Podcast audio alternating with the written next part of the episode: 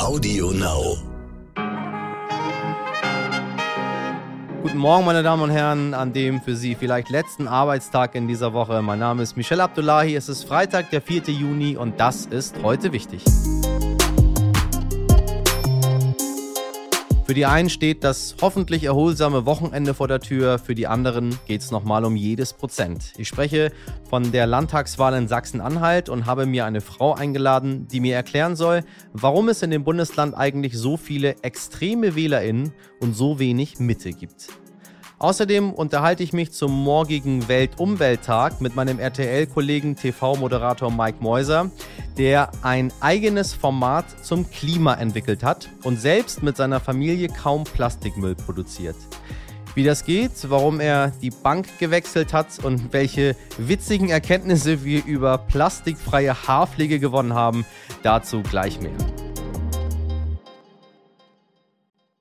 Bundesgesundheitsminister Jens Spahn hat gestern alle G7-Staaten zu einer Abgabe von Impfstoffen aufgerufen. Er wolle einmal mehr dafür werben, dass nicht nur die Europäische Union in die Welt exportiert. 50 Prozent der in der EU hergestellten Impfstoffe werden und wurden exportiert, so Spahn. Großbritannien und die USA hätten bisher fast keine Impfstoffe exportiert. US-Präsident Joe Biden reagierte am Abend und teilte mit, dass zunächst etwa 25 Millionen Impfdosen ins Ausland verteilt werden sollen. In Deutschland sind inzwischen übrigens etwa 19 Prozent der Menschen voll geimpft. Ab Montag dürfen dann auch die Betriebsärztinnen starten. Allerdings klagen viele über zu wenig Impfstoff. Auch kassenärztliche Vereinigungen verdienen Millionen mit Schnelltests. Wie das Wirtschaftsmagazin Business Insider berichtet, erhielten die 17 kassenärztlichen Vereinigungen mehr als 20 Millionen Euro Verwaltungskostenersatz ausgezahlt. Dabei scheint ihr Aufwand überschaubar zu sein, denn Kontrollen der Abrechnung nehmen sie nach eigener Aussage nicht vor. Seit fünf Jahren regiert Deutschlands erste Kenia-Koalition in Sachsen-Anhalt. Übermorgen wird dort ein neuer Landtag gewählt. Es ist die letzte Wahl vor der Bundestagswahl im September und es zeichnet sich ein Kopf-an-Kopf-Rennen zwischen der CDU und der AfD ab. Fragt man sich, was ist den Menschen vor Ort wichtig? Auf jeden Fall, dass sie ernst genommen werden ich wünsche mir, dass sie, wie gesagt, die Sorgen und Nöte der Menschen ernst nehmen. Vor allem hier die Sorgen auf dem Land und nicht die der urbanen Gesellschaft noch weiter äh, favorisieren, sondern hier mal was tun, damit es bei uns vorwärts geht. Ich bin immer für neue äh, Sachen. Man muss Veränderungen annehmen. Aber es macht keinen Sinn, alles nur mit dem grünen Tunnelblick zu sehen. Mittelstand. Was passiert im Mittelstand, wenn jetzt hier nicht endlich mal äh, der Mittelstand in den Fokus kommt, der ja eigentlich das Rückgrat der Wirtschaft ist, wie immer gesagt wird von der Politik? Dann gibt es bald keinen Mittelstand mehr. Uns gehen die Preise durch die Decke. Ja, hört sich nachvollziehbar an. Aber ich weiß nicht, wie es Ihnen geht, meine Damen und Herren. Ich kann und will mich nicht an die hohen Werte für die AfD einfach so gewöhnen. Wenn ich davon höre, wirft das immer Fragen in mir auf. Wählen die Menschen in Ostdeutschland eigentlich grundsätzlich extremer als im Westen? Und woran könnte das liegen? Melanie Stein ist Journalistin in Mecklenburg-Vorpommern aufgewachsen und hat die Initiative Wir sind der Osten gegründet, die Menschen in und aus ostdeutschen Bundesländern in Deutschland sichtbarer machen möchte. Hallo Melanie, ich grüße dich. Hallo Michelle. Sag mal, warum schneiden im Osten die Parteien, die rechts stehen und teilweise sehr, sehr hart rechts stehen, äh, immer besser ab als im Westen? Man könnte ja auch die Frage stellen, warum sind diejenigen, die anders wählen, zu großen Teilen nicht mehr in den ostdeutschen Bundesländern? Denn man muss ja auch sehen, dass ein Viertel der Bevölkerung hat die ostdeutschen Bundesländer verlassen. Und das waren vor ja. allen Dingen gut ausgebildete Menschen, viele Frauen, viele AkademikerInnen. Natürlich gibt es trotzdem ganz spezielle Probleme und strukturelle Probleme, die wir uns anschauen müssen, wie zum Beispiel, dass die Zivilgesellschaft noch nicht so stark ausgebildet ist, dass ähm, es immer noch eine große Ungleichheit in vielen Punkten gibt und dass wir auch wissen, dass in Regionen, in denen halt Ungleichheiten bestehen, halt das Populisten oft ein bisschen leichter haben. Der Ostbeauftragte der Bundesregierung Marco Wanderwitz von der CDU hat kürzlich gesagt, ein Teil der Ostdeutschen sei nie in der Demokratie angekommen. Stimmt das? Ja, also ich glaube, das trifft auf alle Gesellschaften zu, dass es Menschen gibt, die mit der Demokratie nicht so viel am Hut haben. Ich finde es gut, dass wir einen Ostbeauftragten haben, der die Probleme klar anspricht. Das ist wichtig, denn nur so können wir sie lösen und anpacken.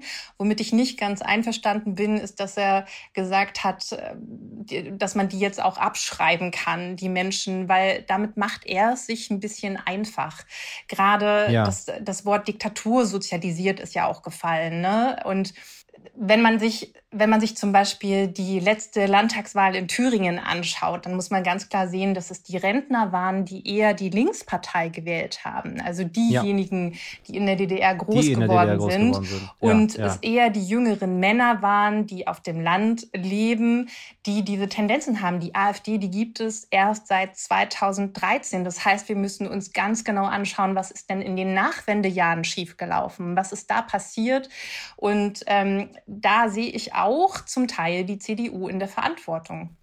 Äh, du hast die Initiative Wir sind der Osten gegründet. Warum braucht es so viele Jahre nach der Wiedervereinigung immer noch eine Initiative Wir sind der Osten? Es sind wir nicht vereint miteinander? Wie empfindest du das selbst?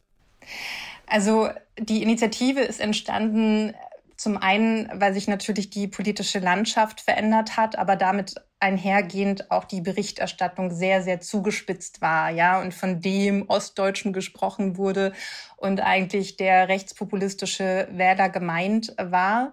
Das liegt auch daran, dass wir in, wenn wir uns jetzt die bundesweiten Medien mal anschauen, es gibt dort kaum Menschen aus Ostdeutschland in den Führungsetagen. Selbst die Regionalzeitungen sind in der Hand von westdeutschen Verlagen und damit fehlen wichtige kritische Stimmen, die auch mal einordnen und die vielleicht auch mal darauf hinweisen, wenn man zum Beispiel eine Doku über Popmusik macht, dass es vielleicht auch ostdeutsche Musiker gibt und dass das Ostdeutsche irgendwie nicht das andere ist, sondern das Normale, nämlich das, was zur deutschen Geschichte dazugehört. Und ich und viele andere haben gemerkt, dass diese Menschen, die immer noch die Mehrheit der Gesellschaft sind, nicht wirklich vertreten sind oder nicht richtig abgebildet werden. Deshalb ist diese Initiative entstanden, um diesen Menschen ein Gesicht zu geben. Denn ich glaube, das ist für eine wehrhafte Demokratie unglaublich wichtig, denjenigen Platz zu geben und Raum zu geben, die wirklich gestalten und machen. Aber warum gründen die Leute dann nicht Verlage? Warum gründen sie nicht Zeitungen? Ähm, warum engagiert man sich denn da nicht? Also ich sage dir mal ein Beispiel. Ich habe ja noch eine andere Sendung im NDR, Captain's Dinner, mein, mein, mein Talk im U-Boot. Ich weiß nicht, ob du den schon mal gesehen hast. Ähm, der NDR sendet ja für ähm, Schleswig-Holstein, für Niedersachsen, für Hamburg, aber auch für Mecklenburg-Vorpommern. Und mir persönlich war das immer sehr wichtig. Ich habe gesagt, wir senden auch für Mecklenburg-Vorpommern. Und wenn ich jetzt hier sitze und in meiner Sendung eigentlich immer nur westdeutsche Narrative erzähle, was ist denn mit den Leuten aus, aus, aus Mecklenburg-Vorpommern? Weil ich das auf mich selbst bezogen habe. Ich kenne das nämlich sehr gut. Ich komme auch aus einem anderen Land und ich bin immer in der, die Realität, die wir hier abbilden in, in Westdeutschland, die hat mit meiner Realität von vor 86 und auch mit der Realität meiner Eltern überhaupt gar nichts zu tun. Das hat mich geschmerzt.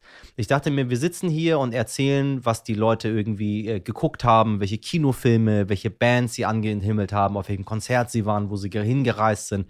Aber wir haben, wir bilden nie die andere Seite ab habe mich für eingesetzt und gesagt, ich möchte bitte, dass wir in unserer Sendung, weil wir halt auch für, für Mecklenburg-Vorpommern senden, möchte ich auch deren Geschichte erzählen von den Menschen, die sagen, ja du, 1975 war ich auch jung, ähm, aber das, was da gerade berichtet wird, das hat mit meiner Realität nichts zu tun. Und dann, dann, dann kommen halt Leute, ähm, die in der ehemaligen DDR äh, geboren sind, groß geworden sind. Also man kann doch, also ich mache das hier als, als, als Iraner in, in Hamburg so. Warum machen die Leute das nicht? Also zu sagen, auch dass die, die Westler, die mal hier sind, die haben äh, die ganzen Verlage und die Zeitungen in der Hand. So, woran liegt's? Mhm.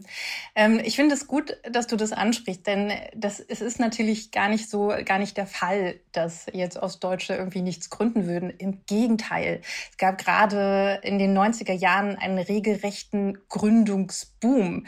Im Jahr 2005 gab es sogar mehr Selbstständige in den ostdeutschen Bundesländern prozentual ja. gesehen als in den westdeutschen. Also, und wenn wir uns, also es gibt auch nach wie vor, ist Berlin ganz, ganz stark, ist Brandenburg Brandenburg. Brandenburg profitiert davon.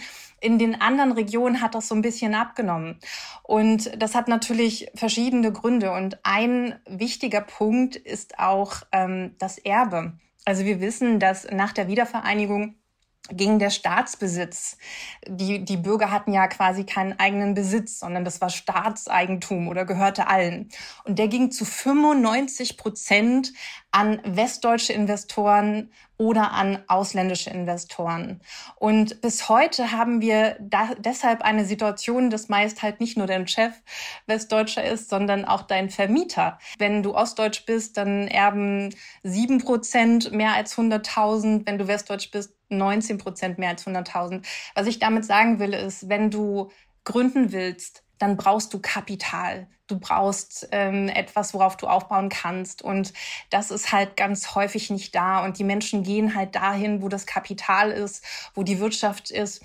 Und ein anderer Punkt, der aber auch wichtig ist, ähm, manche Dinge kann man nicht beeinflussen. Manche Dinge laufen auch schon gut. Es gibt jetzt, ne, Elon Musk geht nach Brandenburg und es äh, siedelt sich immer mehr Industrie an. Es ist jetzt auch nicht alles schlecht. Man muss auch sehen, dass Sachsen-Anhalt, ein Land, in dem es erst große Arbeitslosigkeit gab, jetzt einen Kraft ähm, jetzt einen Fachkräftemangel hat. Also ist es dann irgendwann so, dass dann, dann niemand mehr sein wird, weil auch niemand mehr, niemand mehr nachkommt? Sagt man nicht, du, ich, ich ziehe wieder zurück in, in die Heimat, da wo ich herkomme, ähm, äh, gründe dort was, dort gibt es die Möglichkeiten. Also alleine, wenn ich mir so, so Sachen wie Miete oder Wohnraum oder äh, Sachen angucke, wo viel einfacher ist, also in Bitterfeld als in München irgendwas zu finden nützt das alles nichts. also das ist so, das ist so schwer für mich nachzuvollziehen, weil ich mir denke, wenn ich was verändern will, dann liegt es doch an mir, die Ärmel hochzukrempeln. Und dann denke ich mir auf der anderen Seite, naja, vielleicht will man einfach nichts verändern und wählt einfach gerne rechts, weil man zu diesen Positionen auch steht. So, das, das musst du mir nochmal erklären. Die ostdeutsche Seele. naja, Michel, ähm, ich glaube, die Leute krempeln seit 30 Jahren die Ärmel hoch und ich habe den größten Respekt vor jedem, der sagt, ich muss zwar mehr arbeiten und ich kriege zwar wenig, weniger Kohle, mhm. aber trotzdem bleibe ich in dem ostdeutschen Bundesland und baue hier Sachen auf. Denn es ist immer der leichtere Weg zu gehen und das machen sehr, sehr viele und ich glaube, wir brauchen da auch die, die Anerkennung für diese Leistung. Ich meine, die Menschen dort haben bei Null angefangen. Jetzt liegt die Wirtschaftskraft bei 80 Prozent des Westniveaus. Und man muss auch immer sehen, der Westen ist ja weitergewachsen. Ja. Und ja, ich richtig. finde, das ist eine wahnsinnig große Leistung und ähm, die braucht vielleicht auch manchmal mehr Anerkennung und mehr Würdigung. Es ist kompliziert. Wir werden noch, glaube ich, viel darüber reden. Wir haben ja noch einiges äh, in diesem Jahr was auf uns zukommt. Äh, Melanie, wir werden wahrscheinlich nochmal sprechen. Ich danke erstmal bis hier für deine Einschätzung. Danke dir ganz herzlich. Und jetzt, meine Damen und Herren, kommen wir zu einem ganz anderen wichtigen Thema. Heute bzw. morgen, dann ist Weltumwelttag und dafür habe ich mir Mike Mäuser eingeladen. Sie kennen ihn als Moderator von RTL Aktuell. Mike hat ein eigenes TV-Format entwickelt, das Klima-Update und versucht mit seiner Familie ganz plastikfrei zu leben. Mike, der erste, erste 2019 ist ein äh, besonderer Tag für euch gewesen, für dich und deine Familie. Nicht nur, weil Neujahr war. ja, wir haben uns, meine Frau und ich haben uns ähm, an dem Abend vorher, Silvester, hingesetzt und haben überlegt, irgendwas in dieser Welt müssen wir anders machen.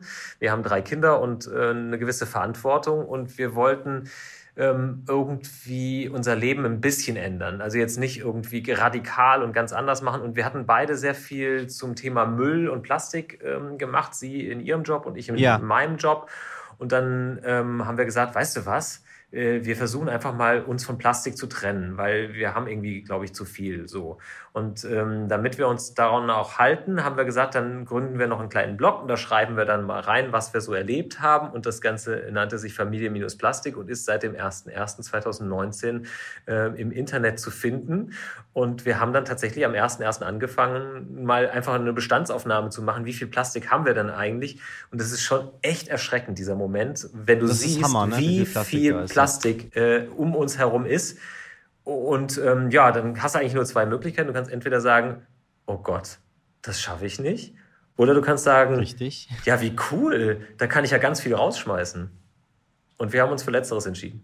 Ich habe mal aufgeschrieben aus eurem Blog, ihr habt so, also so, so Classics natürlich, Solarpanels auf dem Dach und so weiter, aber ihr habt auch eure Bank gewechselt und ihr nutzt auch kein Google mehr. Also es stimmt nicht ganz. Wir haben ähm, die Bank gewechselt, ja, also wir, wir sind zur GLS-Bank rüber gewechselt. Das ist äh, eine Bank, die mit unserem Geld ähm, Klimaschutzmaßnahmen fördert. Also das heißt, das Geld, was wir auf der Bank hinlegen und es da ruhen soll, äh, wird dann gut verwendet, in unserem Sinne so. Ja. Das ist das eine. Google verwende ich schon, aber es ist immer mein zweiter Weg ich gehe immer erstmal über Ecosia, also über diese ähm, äh, Suchmaschine, die Bäume pflanzt und die äh, sich auch sehr viel Mühe gibt, was zu bewegen.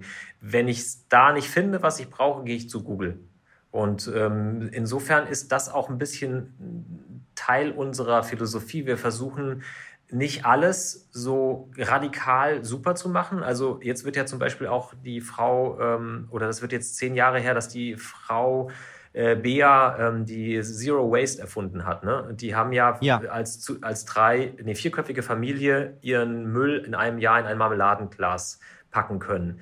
Das schaffen wir nicht. Das wollen wir auch nicht, sondern wir sagen, wir versuchen eher so überall, wo wir können, ein bisschen weniger äh, Müll zu haben und sowas. Und überall ein kleines bisschen. Und der Grundgedanke dahinter ist eigentlich der, nicht sich den Kopf zu zerbrechen, wie man jetzt äh, sein Leben radikal ändert, sondern jeden Tag ein bisschen was zu ändern. So nach dem Motto, besser ist gut.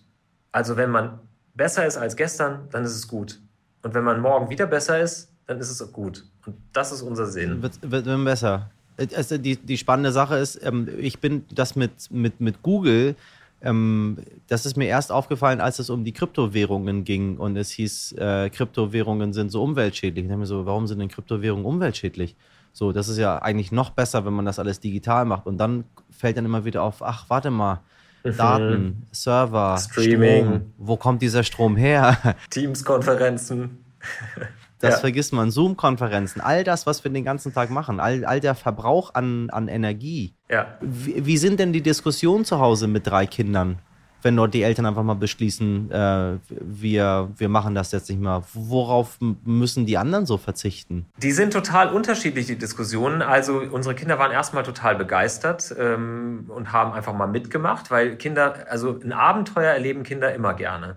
Und wir sind ja da in ein Abenteuer gestartet. Und dann durften die auch sehr viel mitmachen. Dann durften die, dann haben wir Plastiktüten verbannt ne, und haben dann Baumwollbeutel, die wir noch hatten, dann halt verschönert, weil wir gesagt haben, guck mal, hier könnt ihr dann bemalen, dann können wir damit einkaufen gehen. Das heißt, wir haben die immer mit mitgenommen.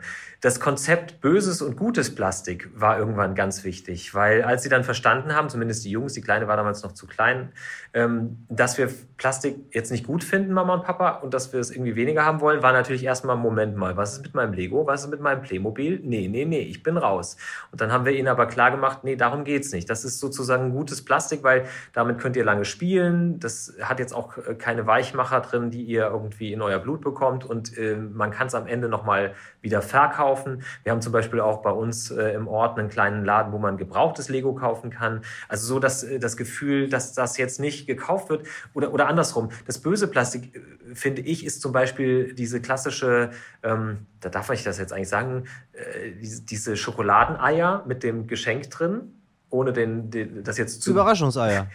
Das ist hier, das ist egal. Überraschungseier, das ist. Ja, zum Beispiel. Und da, da ist ja oft einfach Quatsch. Ne? Also da hast du so ein bisschen Schokolade, hast ganz viel Verpackung, da hast du innen drin nochmal Verpackung und da drin ist meistens so ein Billigplastik, mit dem die Kinder dann ja. in dem Moment spielen und dann liegt es rum und dann kommt es in den Müll. Wie lange dauert das, bis das so in, in, ins Blut übergegangen ist? Also das geht schneller ins Blut über als die Weichmacher, glaube ich. Also eine meiner Lieblingsgeschichten ist die von meinem mittleren Sohn, der an der Kasse stand. Da hatten wir alles auf das Band gepackt. Wir kaufen bei unserem normalen Supermarkt ein, alles einzeln und packen es dann nach der Kasse in die Tüten, äh, die wir mitgebracht haben, also Baumwolltüten und sowas. Und dann war da so ein älterer Mann, der hatte dafür relativ wenig Verständnis, um das mal ganz vorsichtig auszudrücken und hat damit auch nicht hinterm Damm gehalten und hat sehr aggressiv rumgekrummelt, bis die Kassiererin irgendwann meinte, lassen Sie die mal, die machen es richtig und ihn dann so ein bisschen, ne? Und dann war er so ein bisschen pikiert und ich hatte aber das Gefühl, dass es für meinen kleinen Sohn schwierig war, dass da jemand so aggressiv reagiert und habe ihn dann nachher gefragt und dann hat er zu mir gesagt, ja, aber Papa, vielleicht hatte der keine Schildkröte. Und dann habe ich ihn angeguckt, erstmal gebraucht, wie der hatte keine Schildkröte. Ja, vielleicht weiß der nicht, dass die ganzen äh, Plastiktüten dann im Meer landen und die Schildkröten das fressen. Und da denkst du dann, Oh ja. Wow, die sind viel cooler als wir. Die, die, die haben das noch ganz anders im Blick. Und äh, so befruchten wir uns dann halt immer gegenseitig. Natürlich gibt es auch immer mal wieder Momente, wo das dann heißt, so, ja, aber jetzt habe ich mal keinen Bock auf mein selbstgemachtes Eis und dann haben wir auch mal das gebrauchte Eis. Aber wir sind immer noch mit einer fünfköpfigen Familie bei einem gelben Sack, also Verpackungsmüll, der ja alle zwei Wochen abgeholt wird, der ein Viertel gefüllt ist. Also das finde ich Das okay. ist euer Müll am Ja. Ende. Mhm. Und die Mülltonne mit dem Restmüll, die ist ähm, noch nicht mal ein Viertel gefüllt die Woche. Und äh, wir würden die eigentlich gerne auf zweiwöchig umstellen, geht aber nicht, weil wir fünf Leute sind, sagt unsere Stadt. Ist, so bizarr es sich anhört, wie nachhaltiges Leben, hat das was mit dem Portemonnaie zu tun? Macht es das teurer? Du hast ja jetzt viele Erfahrungen gesammelt, jetzt über zwei Jahre. Äh, macht es das teurer? Wir wissen alle ganz genau, dass du, wenn du in den Bio-Supermarkt gehst, da kannst du, wenn du 50 Euro damit reingehst, da kommst du nicht mit den gleichen Tüten raus, wie wenn du irgendwie zum, zum Discounter gehen würdest. So, never Ja. ever. So, Ja. Kostet einfach viel. Also wir machen es ja nicht irgendwie in so einem äh, Bio-Supermarktviertel, sondern wir haben das tatsächlich mit unserem ganz normalen Supermarkt gemacht, wo man halt auch ähm, abgepacktes oder nicht abgepacktes kaufen kann. Ich glaube, am Ende ist es eine Mischkalkulation. Äh, wenn du ein bisschen drauf guckst, dann kannst du schon günstiger damit fahren, du kannst aber auch mehr bezahlen. Das kommt so ein bisschen drauf an. Also man muss schon ein bisschen mehr planen und ein bisschen mehr gucken. Ähm, aber wenn man auf Convenience Food verzichtet, dann ähm, hat man ja A, viel weniger Müll er erzeugt und B ist das ja auch nicht immer ganz billig. Ne? Also ich weiß nicht, wann ich das letzte Mal Pommes gekauft habe. Wir machen die halt selber. Wir kaufen die Kartoffeln. Und dann werden die geschält und mit den Kindern zusammen kleingeschnitten, ab in den Backofen und dann sind das leckere Pommes. Und die, was kostet eine Kartoffel? Also Aber weißt du, es kostet mich Zeit.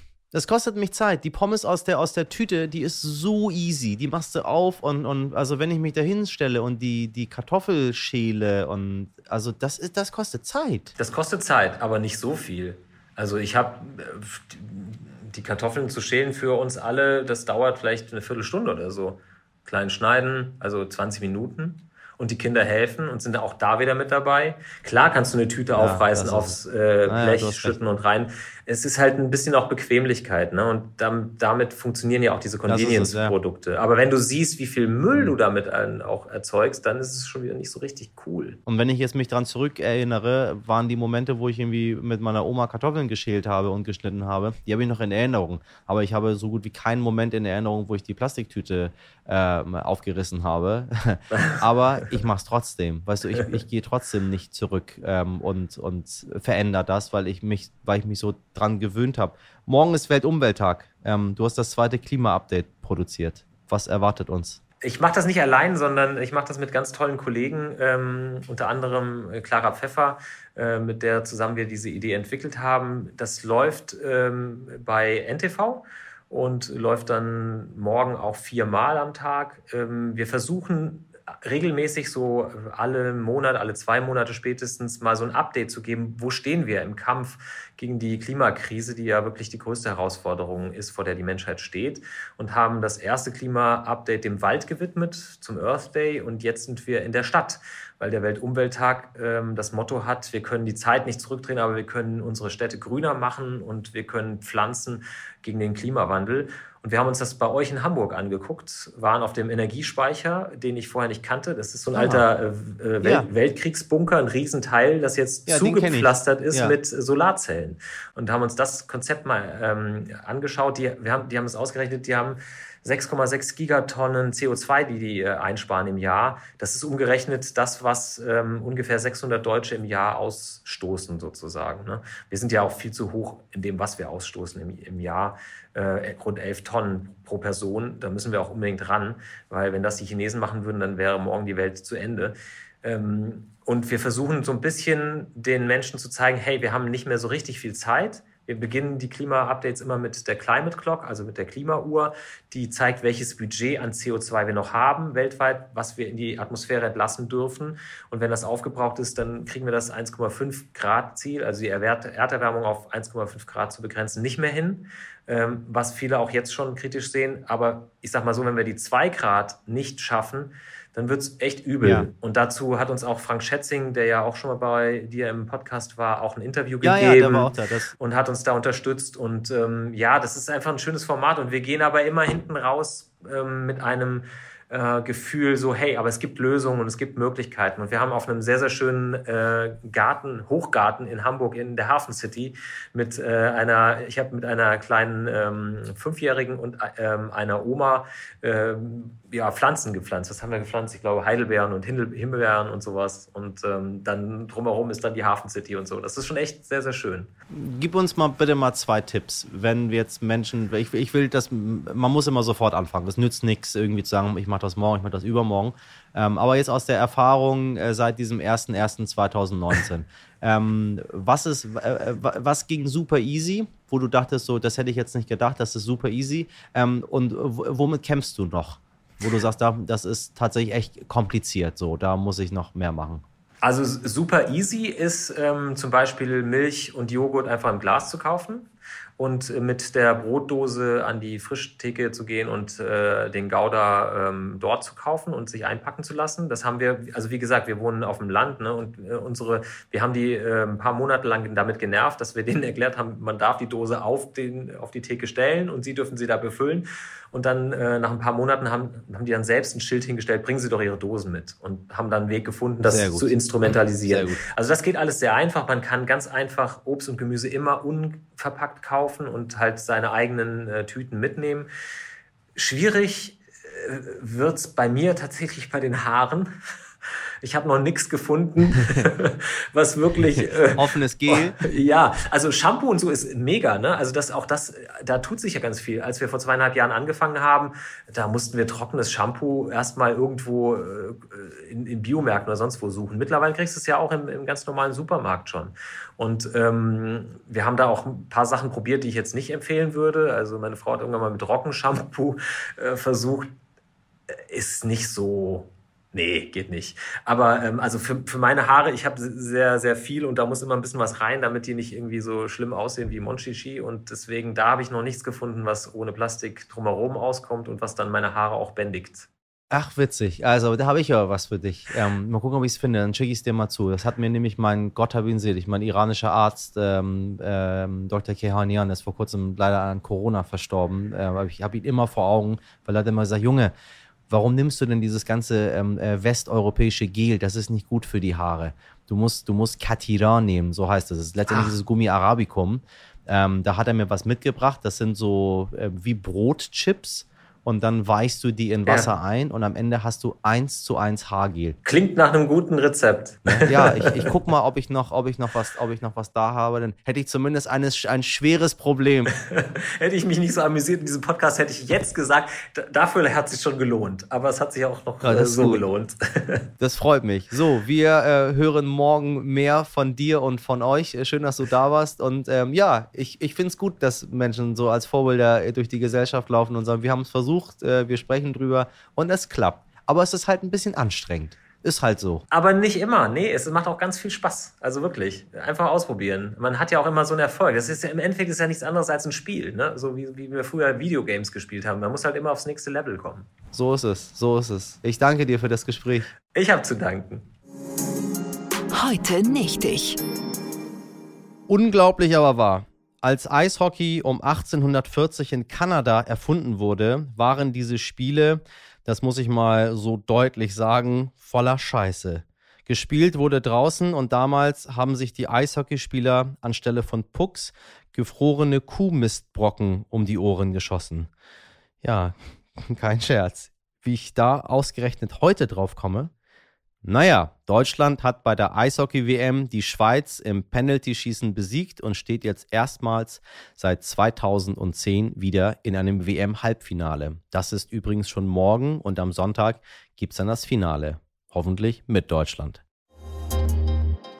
Das war's für heute. Machen Sie sich auf einen ruhigen Samstag und einen spannenden Sonntag gefasst. Wir hören uns am Montag wieder ab 5 Uhr mit allen Infos zur Landtagswahl in Sachsen-Anhalt und mit Satiriker Florian Schröder. Den kennen Sie noch von seinem Auftritt bei der Stuttgarter Querdenker-Demo im letzten Jahr. Ich freue mich drauf. Sollten Sie Feedback, Ideen oder Anregungen haben, schicken Sie mir wie immer eine Mail an heutewichtig.stern.de und jetzt starten Sie gut in diesen neuen Tag und dann ins Wochenende. Machen Sie was draus. Ihr Michel Abdullahi.